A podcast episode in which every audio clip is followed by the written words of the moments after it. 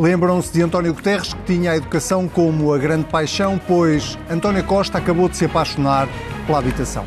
Aterrou esta semana em Portugal e ficou escandalizado com o que encontrou. As medidas chegam eh, agora eh, porque a realidade também evoluiu muito. Já poderiam ter sido tomadas outras medidas mais cedo, concorda? Sim, vamos ver. O Portugal é dos países da Europa que tem um parque de habitacional público dos mais pequenos. Nada que um Conselho de Ministros especial de corrida não resolva. Se o preço das casas e das rendas não baixa, o Estado mete só barulho e trata de tudo. Não se preocupem, pode é demorar um bocadinho. Promessas com Que o sete anos. vai ele próprio investir, através do Fundo de Estabilização Financeira da Segurança Social, cerca de 1.400 milhões de euros. Desde logo na recuperação de património público que aguarda reabilitação. Promessas com sete anos que envelheceram mal. Mas adiante, para já, dinheiro não é problema, pelo menos enquanto a torneira da Europa continuar a jorrar aos milhões.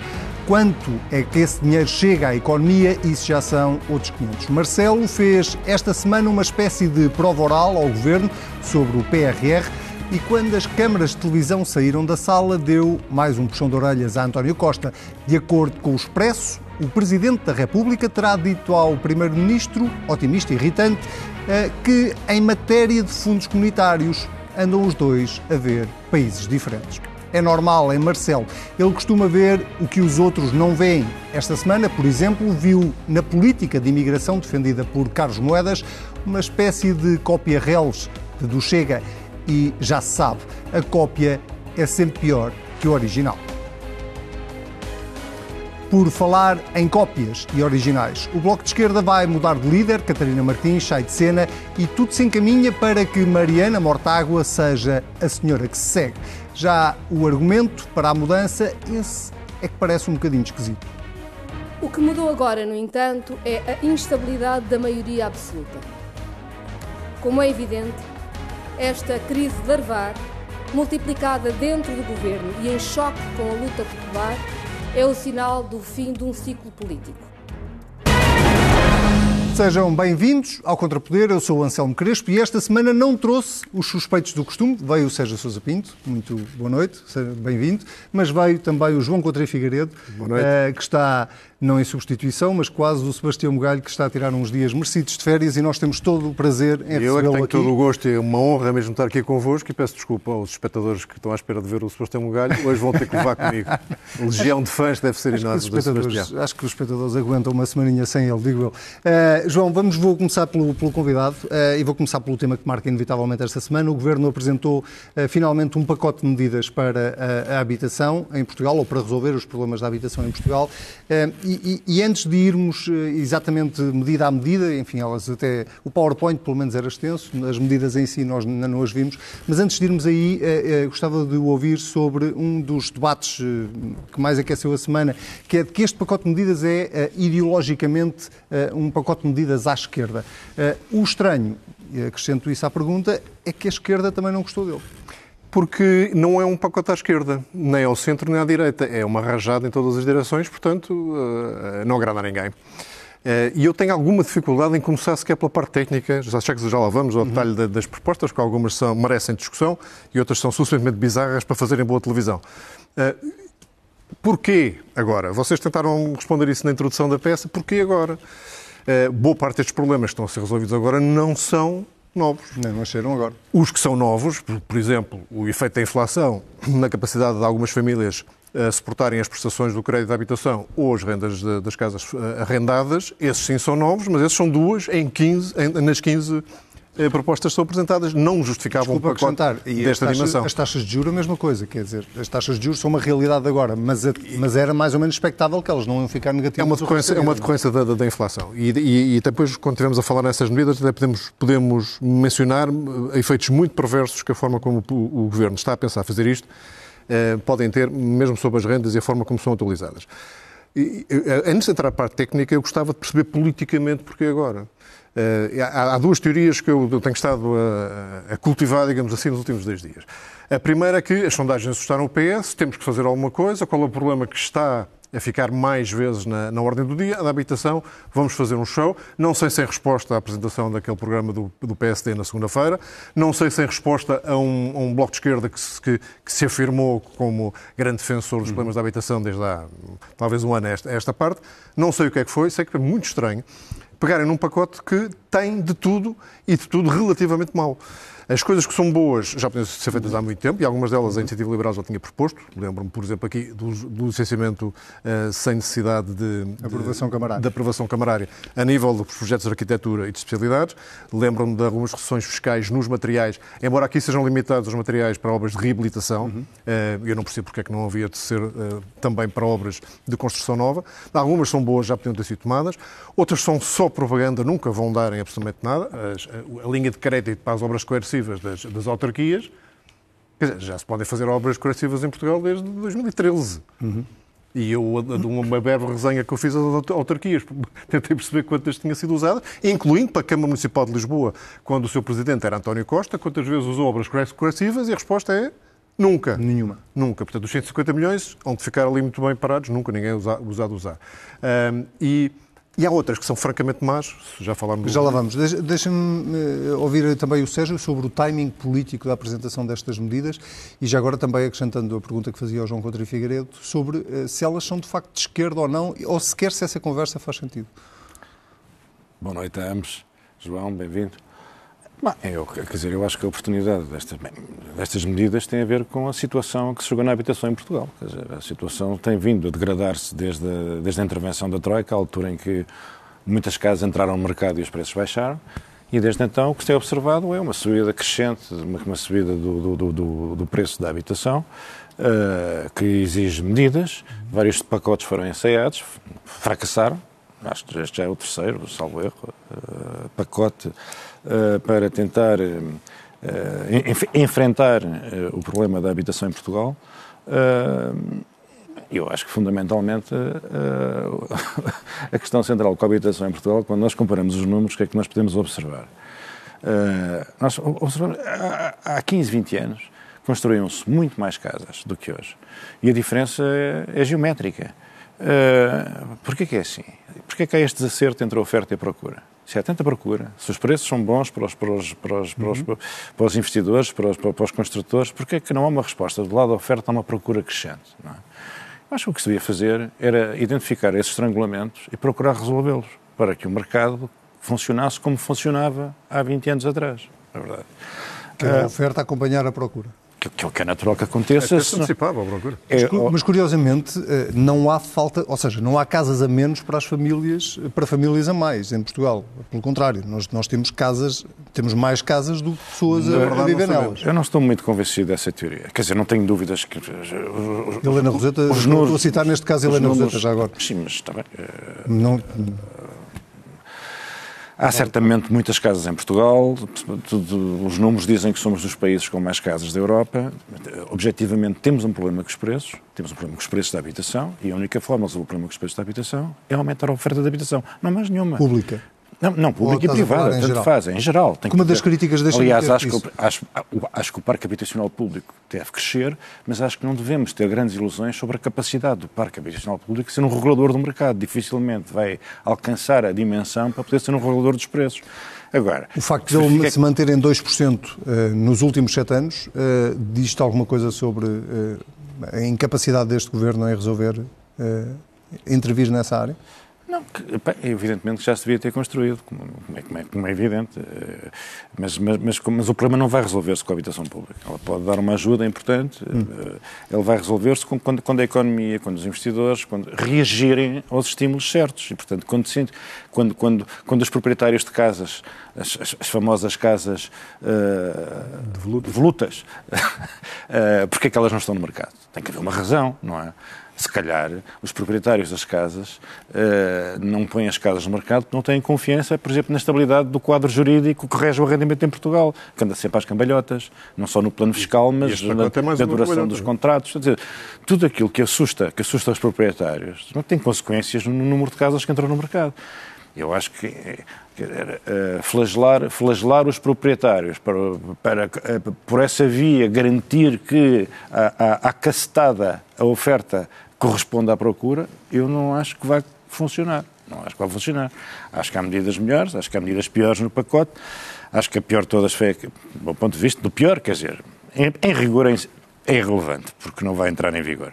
É aquela sobre a qual o, o Presidente da República já se pronunciou. O Presidente da República, quando diz que a política do pacote de habitação é como um melão, só como os melões, só depois de abertos é que se vê o que é que lá está dentro ou como é que eles são, eu acho que o Presidente da República, quando receber o melão da habitação, vai cortar a fatia do arrendamento compulsivo e vai mandar direitinho para o Tribunal Constitucional, onde vai chumbar.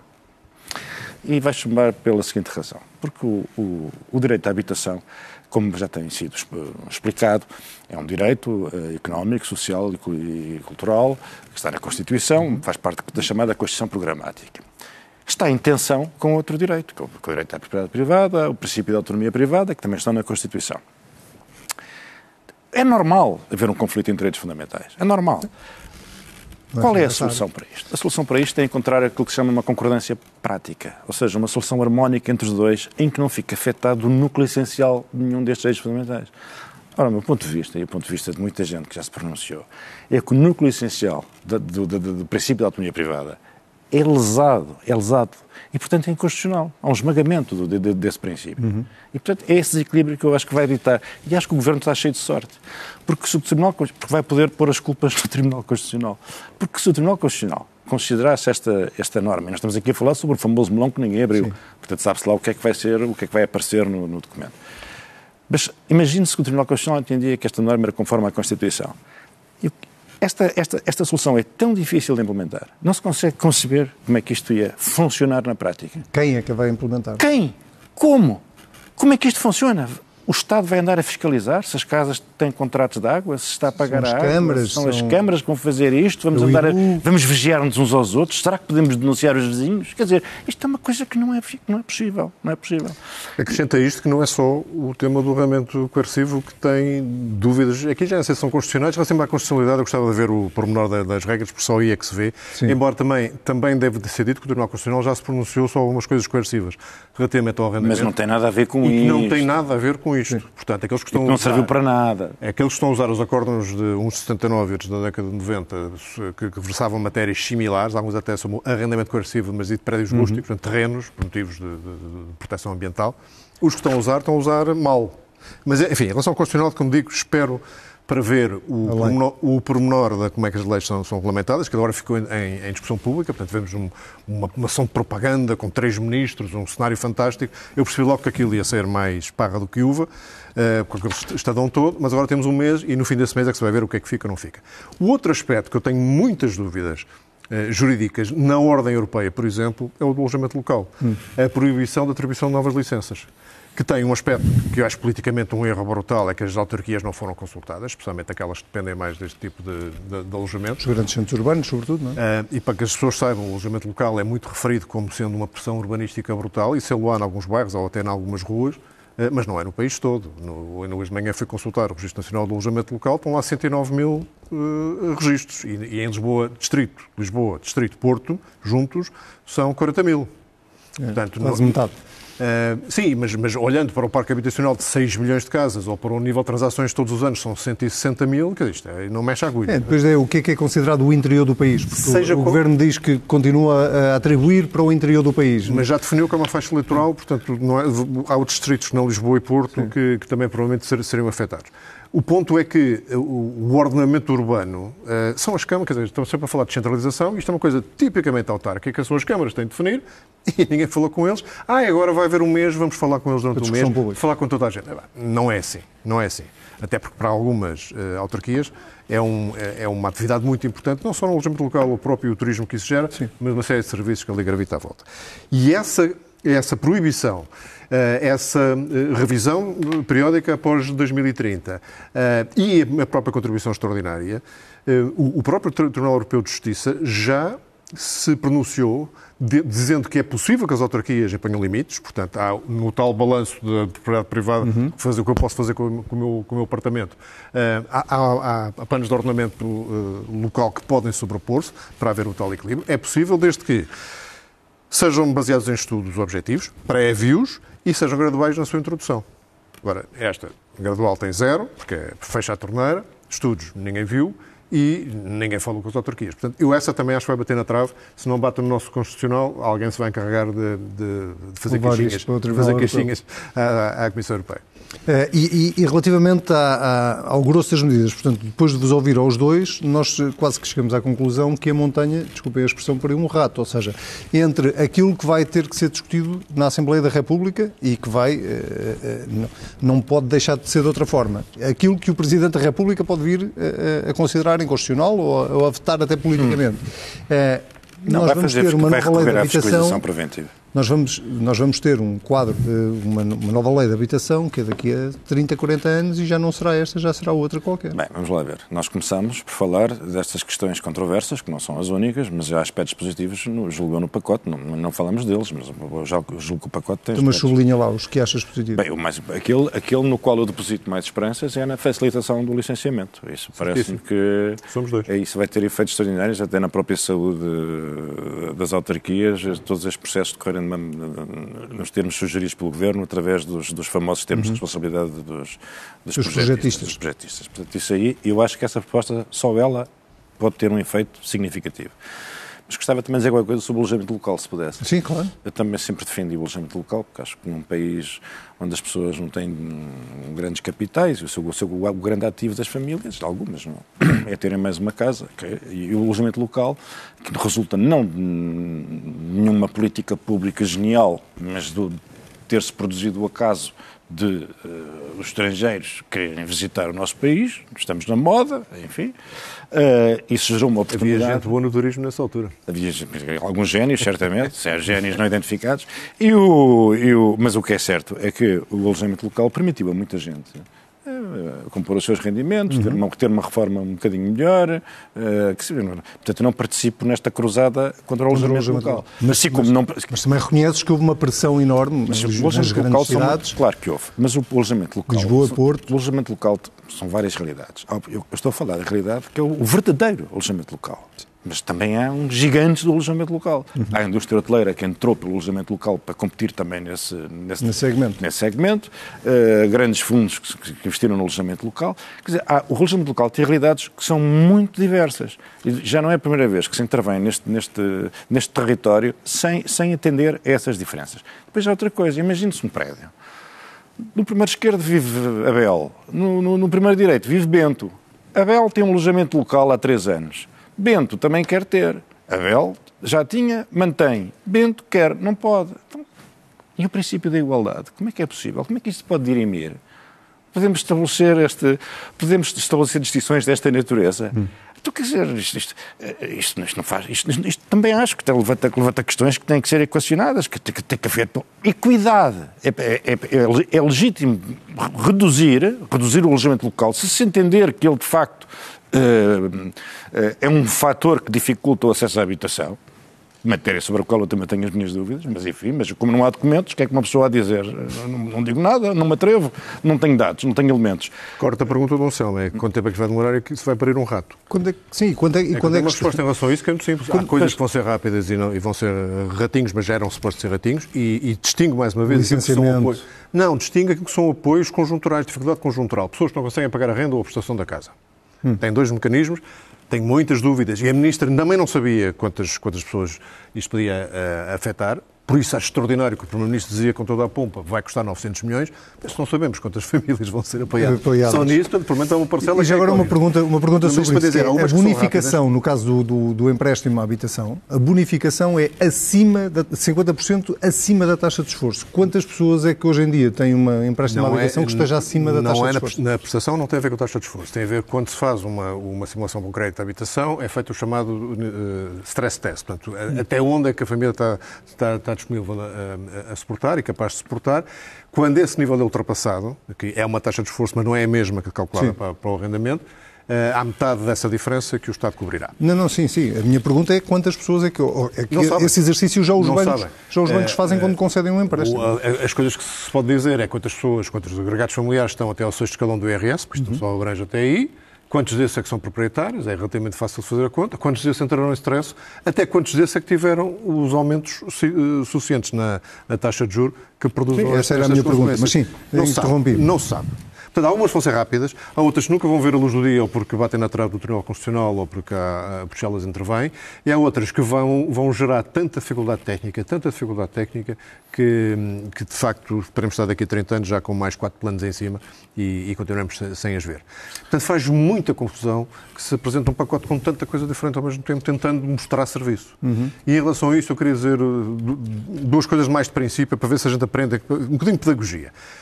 Não faz sentido apresentar um plano desta dimensão sem ter uma uh, caracterização boa, ou seja, com números uh, e com datas, da natureza do problema, da dimensão do problema e até quando é que as medidas e as soluções podem esperar acontecer. Não faz sentido.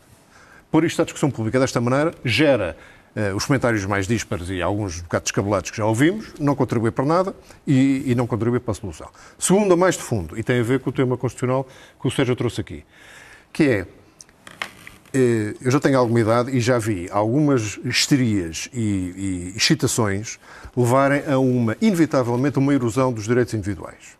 Eh, no princípio do século tivemos problemas de segurança relacionados com o terrorismo, o direito à privacidade ficou metido a um canto. Eh, recentemente tivemos problemas sanitários, vários, vários direitos individuais ficaram metidos a um canto, não foi só da liberdade de circulação, muitos outros pedidos a um canto. Uh, temos uma, uma, uma, crise ambiental que nos querem obrigar a resolver amanhã. Há uma série de, de direitos que, que, e proibições e obrigações que as pessoas passam a ter que fazer. E agora a habitação é eh, elevada à natureza de crise, de emergência, e também nos querem agora dizer que o direito à propriedade. Eu ouvi a Sra. Ministra uh, da Habitação ontem dizer que os proprietários continuam no pleno de, de, de exercício do seu direito ah, de propriedade, porque continuam, apesar do arrendamento coercivo, a ser donos dos, dos, imóveis. Eu quero esclarecer a Sra. Ministra que o direito de propriedade não é continuar a ser dono, é fazer o que se quiser, dentro da lei, evidentemente, com a propriedade que é nossa. Porque hoje são as casas, amanhã são os automóveis, depois são os eletrodomésticos, e se alguém tiver uma roupinha que não usa todos os dias, também vai ter que emprestar. Quer dizer, isto não é assim. Não é? Diz uh, uh, realmente, essa é uma questão que, que, dá, que, dá, que dá pano para mangas. Uh, mas uh, eu gostava de abordar aqui uma questão específica que me parece interessante, que é a questão dos vistos gold. Eu digo, digo, digo, já que acho muito bem que o Governo acabe com os vistos gold, já devia ter acabado há mais tempo, e não, não, não verterei uma lágrima pelos, pelos vistos gold. Agora, por identidade de razão, também se devia pôr em causa o regime de benefícios que está criado para os residentes não habituais. Porquê que existe um regime de benefícios para os residentes não habituais? Mas porquê, qual, qual, é, qual é a racionalidade?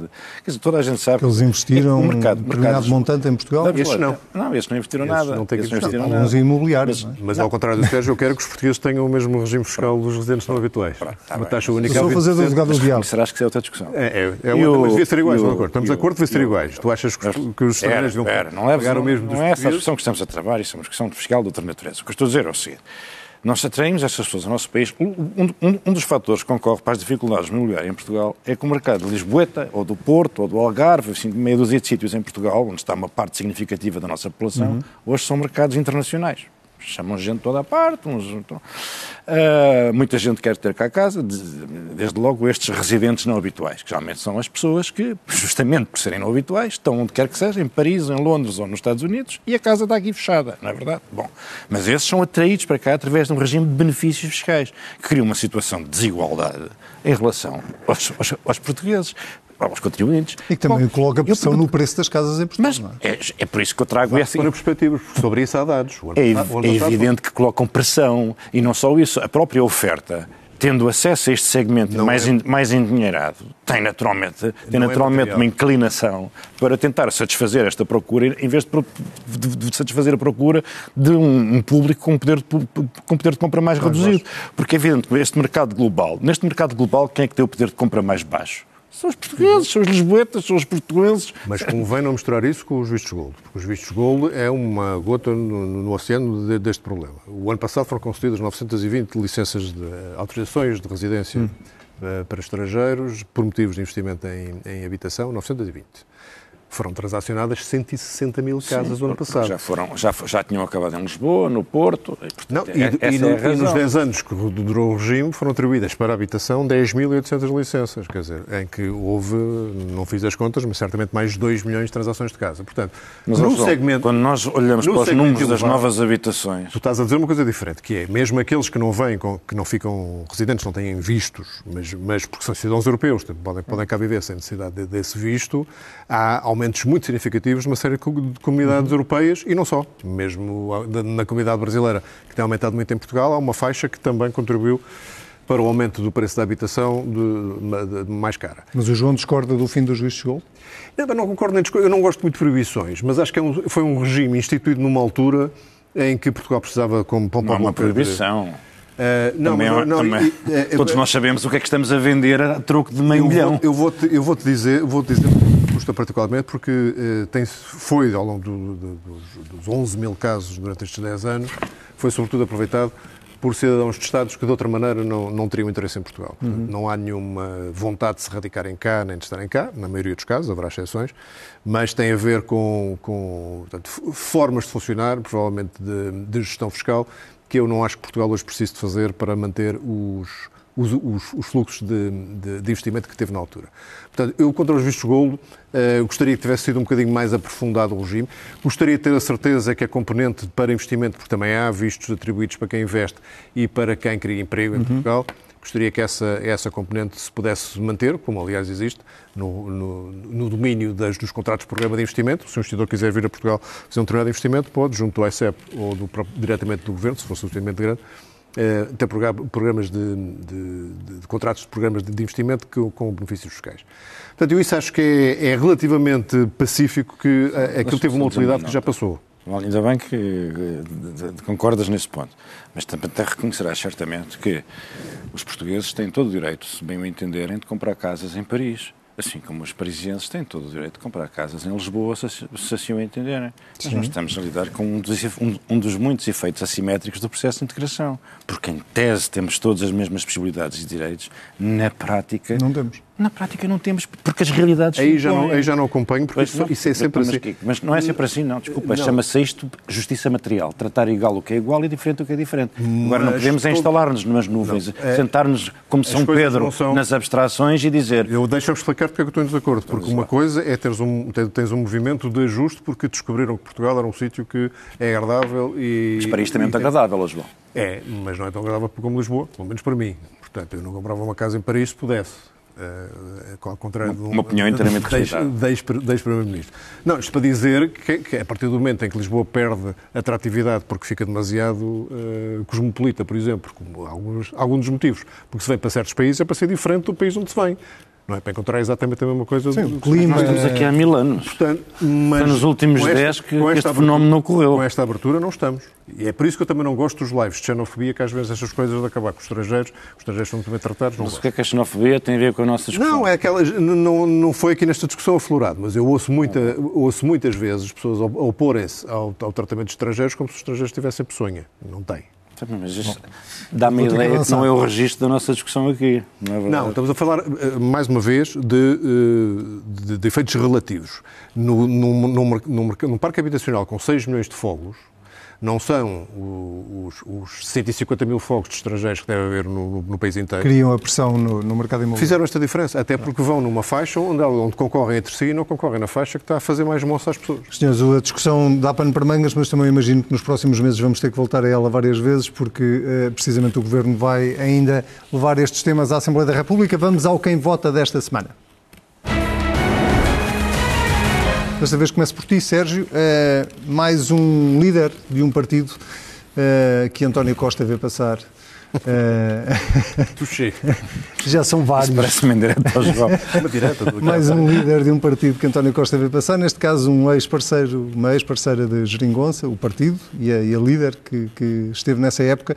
Uh, o que é que o, o, Bloco, o timing escolhido pelo Bloco, não, não peço que antes na vida interna do partido naturalmente, mas o timing parece adequado para mudar de líder agora? Sobretudo o argumento que esta maioria absoluta é um fim de ciclo. Bom, em primeiro lugar, Eu não devo pronunciar sobre a vida interna dos outros partidos porque não, não, não me compete, nem, nem, nem, nem, me fica bem. Mas fica, fica. Fica bem, pronto, fica, bem. Fica, porque é material político. Uh, agora, e bom nisso. agora, o que me parece é que a justificação é, é fraca, não é? Uh, quer dizer, uh, então entramos num novo ciclo político que é o quê? É o governo que antigamente era um governo patriótico e de esquerda e que andava de braço dado com a doutora Catarina Martins, agora é um governo do PS de direita, ferozmente contra a escola pública, os oficiais de saúde bem, e, tudo, e tudo mais. Isto são as fantasias do Bloco de Esquerda, que é um, partido que vive num mundo de fantasia e está a tentar agora reconstruir uma nova fantasia. Antigamente tínhamos aqui um período de ouro, foi um período glorioso da história de Portugal, que foi o governo da Jeringonça, Uh, e depois uh, entramos numa fase em que o Partido Socialista finalmente uh, voltou à sua verdadeira natureza, não é? Partido de direita, adversário dos direitos sociais. A verdade, o que a Catarina Martins não diz, e é o mais importante porque corresponde à verdade, é que entre uma fase e outra houve eleições autárquicas e houve sondagens e houve sinais claríssimos de que o negócio da geringonça era terrível para o Bloco de Esquerda. Uhum. E o Bloco de Esquerda como estava, como foi para o PCP, e estava em vias de se esvair. E, portanto, o Bloco de Esquerda teve que rever. Repare-se que o PS estava outra vez com um governo minoritário. Uhum. E que até se dizia na altura, nas autárquicas, dizia ah, António Costa até preferiria que o PCP e o Bloco se aguentassem para não criar mau ambiente dentro da geringonça e não sei o quê. Não se cumpriram os desejos. Caíram estrepitosamente o PCP e, e, o, e, o, Bloco de Esquerda, mas ainda o Bloco de Esquerda. E, portanto, o foi uma alteração tática de orientação do Bloco de Esquerda, não é? E, como, e de tal maneira é preciso romper com o passado para entrar numa fase de vida nova, que é um bloco, mais uma vez, o partido ideológico, proclamatório, uh, num registro quer tudo, o país, a realidade não tem limites, nem condicionamentos. Tu achas que o Bloco está a romper com o passado então, recente e a tentar voltar ao passado? A mudança de líder faz parte, faz parte desta, desta operação, não é? Desta operação de, pronto, o Bloco, o bloco da Genigonça agora sumiu-se, e agora vai aparecer o bloco, bloco, que vai ser outra vez um bloco radicalizado, agarrado à pureza dos princípios, incapaz de compromisso, incapaz de diálogo construtivo, vai, vai, vai, vai, entrar aqui numa posição um, com o PCP, enfim, uh, de, de feroz oposição ao governo, bloco de esquerda mais do que o PCP é uma espécie de termómetro, quando o PS está em baixo, o Bloco está em cima. Quando o PS está em cima, o Bloco está em baixo. Os vasos são porque, o, porque os, são, porque o eleitorado é verdade, é verdade, move-se muito entre esses dois é verdade, Sim, e também com outros, mas com estes sim, e com, com, o dele também se move muito, mais do que se pensa. Uh, mas a verdade é que muita gente de esquerda, quando não pode votar no Partido Socialista, uh, ou quando não quer votar no Partido Socialista, quando quer castigar o Partido Socialista, vota no, vota no Bloco de Esquerda. Portanto, esse, esse fenómeno tem ocorrido. Portanto, agora o, o Bloco acho que quer entrar numa vida nova, uh, com uma nova liderança chefe de mesa, ou diretora da mesa, ou coordenador, coordenador da mesa. eu nem estava uh, a chegar com isso. Uh, uh, pois eu, deixa, deixa, uma cara fresca. Eu quero romper este processo e dizer que temos mesmo na vida interna, uh, especialmente do Bloco, porque o Bloco tem esta capacidade de ter uma projeção mediática muito superior à sua projeção eleitoral mas nunca, é, nunca versa a sua vida interna. Versa sempre aquilo que politicamente tentam tentar fazer. Enfim, eh, chapelada, fazem um bom trabalho, conseguem fazer isso. Acho relativamente pouco justificado, mas isso, obviamente, sou, sou parte interessada e provavelmente uhum. pouco, pouco independente nisso. E o que eu digo é, Fazia sentido Catarina Martins ter, ter uh, posto o seu lugar à disposição, demitido, não sei qual é a expressão lá na mesa, na coordenação, uh, logo a seguir às eleições legislativas. legislativas do faz agora um ano. Não é? Isso teria feito sentido. Uh, teve o pior resultado uhum. do, do, Bloco desde que era pequenino, desde 2002. Uh, eh, perdeu mais de metade do eleitorado, perdeu três quartos do seu grupo parlamentar. Quer dizer, uh, perante isto, então, a pergunta é porquê é que não o fez? Se nós soubéssemos o suficiente da vida inteira, dizíamos, é porque eles são muito estáveis, gostam muito da estabilidade e, e não, uhum. e, e não cobram logo derrotas eleitorais. Ninguém é tão ingênuo assim a minha leitura é que eles não tinham a sucessão preparada e não é a sucessora preparada, é a sucessão preparada. Ou seja, aquilo que internamente desconhecemos das oposições internas do Bloco, se a mudança tivesse sido feita o ano passado, logo a seguir às eleições, numa convenção. Eh, não conseguiram controlar a transição. Não conseguiram controlar a transição. Então tiveram este ano a trabalhar, a apaziguar. Eh, não, não, isso está, não, não isso é errado? Isso é errado? Não. Mas não sabemos e estamos aqui a especular. E, portanto, eu pergunto... Porque, por exemplo, num sistema- é inevitável, é inevitável dia, fazer o paralelismo. o que se não é? sabe hoje- O João, o João não, não anunciou que saía depois da, da vitória. Por vitória isso é que ainda tive iniciativa mais, liberal. mais dificuldade em explicar nas porquê, últimas que legislativas. alguém que tem um bom resultado eleitoral tem Sim, sim, mas a consequência vitória. foi de repente haver um congresso do IEL que, que parecia, desculpa a expressão, é minha, Feira da Ladra, não é? Certo, mas, mas, mas soube-se e viu-se e, vi- e viu-se e Com ouviu-se. todo o respeito à Feira da mas- Ladra. mas- Não, não, ouviu-se e ouviu-se. Os partidos é- democráticos- É que não sabemos nada do que se passa do, do Bloco de Esquerda. E hoje sabe-se tudo o que o se passa da o IEL. vai defender o IEL. Não, eu vou defender ele porque, porque vou defender os partidos todos. Quer dizer, os, os partidos são, grande são grandes organizações populares, com pessoas todos, que vêm de todos os caminhos da vida, pessoas muito diferentes, pessoas com diferentes níveis de instrução, pessoas de... Os partidos não- são grandes organizações nacionais e populares. Não, quer dizer, as pessoas não podem pensar... Os, e as- os, os congressos de partidos exprimem essa verdade da vida interna. Eu, eu isso não, não, não acho Não te faz confusão nenhuma. Mas, Não me faz. Deixa-me só de dizer que porque eu, eu também usei, mas eu pude usar porque eu não tinha, eu não tinha que sair. Eu faço uma leitura do ciclo político e a partir do momento em que percebi que a probabilidade da legislatura até ao fim não era tão elevada como eu achei em, em, 2020, em 2022, quando o- eu- a, maioria absoluta se, se- se- se verificou, eh, nessa altura, eu- não posso estar até 2030 nesta posição. Num Partido Liberal, estar 10 anos de, de- é, é impensável. Eh, e Catarina Martins teve 10 anos. Mas o, mas o João era isso que eu queria perguntar. Eu o João também fez, eh, eh, preparou de alguma forma eh, a sua saída Não, não e a precisava. sua sucessão, porque foi Senão- várias vezes. Se eu tivesse preparado, disso, não tinha tido o Faro da Ladra, não é? Está bem, mas a verdade é que Não é ganhou, objetivo- ganhou o seu candidato. Ganhou a pessoa que eu acho que tem mais DNA da iniciativa liberal e cu- em cujas capacidades pessoais acredito o suficiente para não ter qualquer dúvida de ter prestado aquele apoio ra- rapidamente. Mas podia ter perdido, Claro. não é? Portanto, E agora, votos, e agora a pergunta, o nosso tempo está a voar, mas, mas, eh, mas esta, eh, o que aconteceu esta semana com o Bloco de Esquerda e o que aconteceu noutro, noutro campeonato com, com o IEL, eh, eh, leva-nos aqui um bocadinho a, a uma conversa sobre a reconfiguração da oposição em Portugal neste momento, não é? Quer dizer, o PSD tem neste momento um líder, as sondagens dizem o que dizem, o Chega está mais ou menos estável do ponto de vista de, não só de sondagens, mas também do, do ponto de vista interno, pelo menos a julgar pelo Eu acho que nós temos uma novidade política importante. André Ventura diz que ele não é de direita. Portanto, o primeiro o líder político clarividente que diz uma coisa dessa. que não é de direita, mas o que André Ventura diz dá para levar a Não, é o sério durante primeiro. muito tempo. Não sei, mas, mas, Mas registro, é o primeiro- João, é o primeiro João leva, leva muito a sério o que diz Não, André Ventura. levo muito a sério o facto de não me considerar uma pessoa de direita e não considerar a ele um partido de direita. Como, aliás, não é em nenhum Parlamento Europeu com partidos liberais, Uhum. os liberais são partido, considerados partidos O Parlamento Europeu são de centro-esquerda. Eh, mas E eu o ia perguntar também. pela, pela configuração, muito rapidamente, a reconfiguração da oposição, que é, temos o Bloco neste processo, temos o PCP que já passou por esse processo, temos a Iniciativa Liberal que fez, fez o mesmo, eh, e no meio disto tudo, António Costa, apesar do ano horrível que teve do ponto de vista político, mais ou menos eh, tranquilo, exceto nas sondagens, aparentemente. Quer dizer, eu. eh, vamos lá ver. O que se vai passar na direita, eu não sei. Eu acho que se o- doutor Montenegro eh, fosse capaz de, de- uma posição de clareza e ruptura e dizer o seguinte. Nós conseguimos com, por exemplo, com a iniciativa liberal, que é o, que é o- é vizinho que está ali, eh, eh, formar uma maioria para governar. E não vamos ter entendimentos que o Chega. Eu acho que ele podia ganhar as eleições com, com, com, esta, com uma plataforma deste género. Eu acho que isto é possível, mas era preciso arriscar tudo. Não é? Era- mas isso cada um faz o que lhe parecer bem. E eu não, não, não evitei há pouco eh, fazer considerações sobre, a- sobre a estratégia do Bloco e muito menos eu me sinto autorizado a estar a dar palpites ao PSD que sabe muito melhor do que eu o que é que deve fazer. Mas eu gostava de fazer uma coisa só sobre o Bloco. O Bloco é muito engraçado, porque o Bloco é um partido de quadros. Não é? Estão sempre falando coletivo, coletivo, a mesa, a mesa. A mesa é uma mesa enorme, são 80, 80 pessoas, é uma mesa que nunca tem fim. Ah, e, e- e- mas é um, partido, é um partido de quadros. E um partido de quadros é um partido de personalidades. Um partido de personalidades é um partido Difícil de gerir. difícil de gerir, difícil de gerir.